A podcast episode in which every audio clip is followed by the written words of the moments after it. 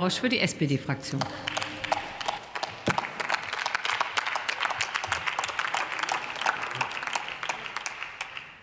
Metaphern sind schwierig. Sehr geehrte Frau Präsidentin, meine Damen und Herren, stellen Sie sich vor, in Deutschland stehen Heizungen im ganzen Land rum, die niemand wärmen. Die stehen da einfach rum in Industriegebieten mitten unter uns. Die heizen und heizen, aber sie heizen eben niemand, nur die Luft und wir lassen die Hitze verpuffen oder kühlen sie noch runter. Stellen Sie sich vor, Sie müssen sich das gar nicht vorstellen, weil es eben so ist. Das ist, was in Deutschland vielerorts passiert. Wir haben Betriebe mit großen technischen Anlagen, die Mordshitze absondern. Und nur ein paar Meter weiter haben wir Einfamilienhäuser, die dann nochmal separat in jedem Keller einen eigenen Heizkessel oder eine eigene Heizanlage haben. Und das ist doch Quatsch, das nicht zusammenzubringen.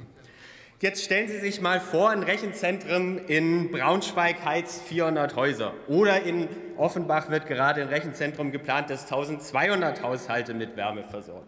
Oder ein Rechenzentrum im Nordfriesland wärmt mit seiner Abwärme eine Algenzucht, wobei die Algen wieder CO2 aus der Atmosphäre binden. Stellen Sie sich vor, dass Sie sich auch das nicht vorstellen müssen, weil auch das gibt es in Deutschland. Heute beschließen wir das Energieeffizienzgesetz, damit diese erfreulichen Sonderfälle deutschlandweit Regelfälle werden. Wir wollen keine fossile Energie mehr verschleudern. Wir wollen erneuerbare Energien klug in Unternehmen, Behörden und Rechenzentren, nämlich um die drei Gruppen geht es, nicht um Privathaushalte. Da wollen wir erneuerbare Energie klüger einsetzen. Und so erreichen wir unsere Klimaziele, und das ist auch noch wirtschaftlich vernünftig.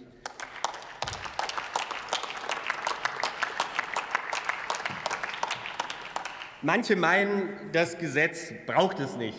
Die Klugen unter den Kritikern sagen, mit vielen Maßnahmen für Energieeffizienz ist es so, dass man die unternimmt und dann Geld spart. Und das stimmt. Sie schlussfolgern nur, dass dann unser Land irgendwie automatisch energieeffizient wird. Und da liegen sie eben falsch. Wir sehen, Unternehmen und öffentliche Einrichtungen verschwenden jährlich Energie im Gegenwert von mehreren Kohlekraftwerken. Und auch wenn es richtig ist, dass wir ein Stück weit besser werden, werden wir nicht schnell genug besser. Und Klimaziele sind eben unverhandelbar. Und deswegen legen wir mit dem Gesetz nach.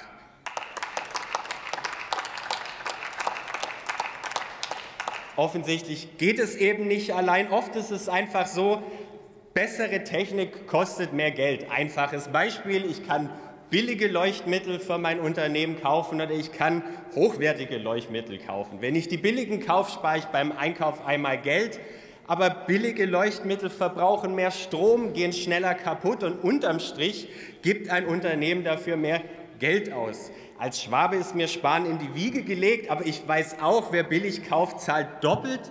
Und Sie nehmen an, und das ist was, was ich tatsächlich ideologisch nennen würde, dass Unternehmen immer vernünftig handeln. Aber wir sehen ja in Unternehmen diese veralteten Leuchtmittel. Und wir, versehen, und wir sehen Anlagen, die veraltet sind, während das Unternehmen es sich durchaus leisten könnte. Also wir sehen nicht nachhaltige Investitionen. Und hier setzen wir eben Anreize, das besser zu machen mit diesem Gesetz.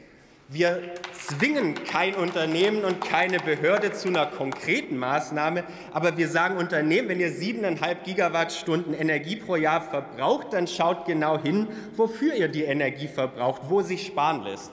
Und das Schöne ist ja, dass viele Unternehmen das schon machen und erkennen, wo sie Energie einsparen können und dann auch entsprechend handeln. Oft handelt es sich eben immer noch um ein Erkenntnisproblem. Konkret geht es hier um Energie- und Umweltsysteme. Wie gesagt, viele Unternehmen haben die schon. Diejenigen, die sie nicht haben, die, die bringen wir jetzt dazu, diese Systeme einzurichten. Diese Anstrengung können Unternehmen tun und wir verpflichten dazu, das ist geboten. Der Staat geht dabei mit gutem Beispiel voran. Unsere Behörden, die Bundesländer, die verbrauchen ja auch Energie. Wir sagen, auch wir müssen hier besser werden und wir schaffen hier klare Regeln, wie das in Behörden auszusehen hat. Trotzdem sagen Sie, das hängt, wirkt die Wirtschaft ab. Das ist falsch. Einmal schauen wir uns die Maßnahmen konkret an. Da werden Sie nichts finden, was die Unternehmen, denen wir Pflichten auferlegen, nicht leisten können. Und dann, vielleicht ist es für Sie eine kitschige Weisheit, aber am Ende ist es eben eine Weisheit, Der Klimaschutz ist das, was die Wirtschaft abwirkt, was unsere Wirtschaft kaputt machen wird. Deswegen muss es doch Ziel sein, auch im Sinne der Wirtschaft den Klimawandel aufzuhalten. Und dazu tragen wir heute bei. Wirtschaftlich sinnvoll ist es auch, dass wir auf unseren Strombedarf achten, was nicht heißt, dass wir Dinge abstellen, die wir brauchen, aber dass, wo wir Energie verbrauchen, klüger hinschauen, wie wir damit umgehen. Und das ist im Interesse der gesamten Wirtschaft. Natürlich ist es für ein einzelnes Unternehmen erstmal anstrengend, aber die Gesamtheit unserer Unternehmen und Behörden, wir profitieren davon, wenn wir dadurch mehr Energie zur Verfügung haben, die wir in Spitzenzeiten oder in Krisen dann eben einsetzen können. Und wenn wir nachhaltiger wirtschaften, sparen Unternehmen auch Stromkosten. Und das halte ich für einen sinnvollen Anreiz, den wir heute machen, eben zu sagen, klug investieren, einmal höhere Investitionskosten in Kauf nehmen, langfristig Energie sparen. Zu den Rechenzentren bin ich noch gar nicht gekommen. Hier ist es klar, das hat in der Anhörung jemand schön gesagt, Rechenzentren sind Heizungen, die auch rechnen, die stehen bei uns rum. Wir nutzen die Abwärme bei neuen Rechenzentren, das ist nur clever. Wir sagen, dass sie energieeffizienter sein müssen, wir machen sie transparenter. So geht es vorwärts mit der Digitalisierung und der Energiewende.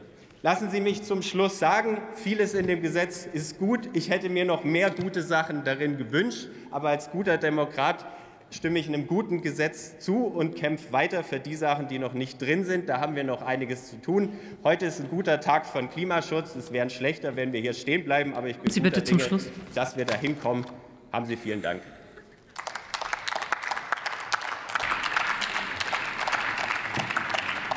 Der nächste Redner ist Steffen Kottré für die AfD.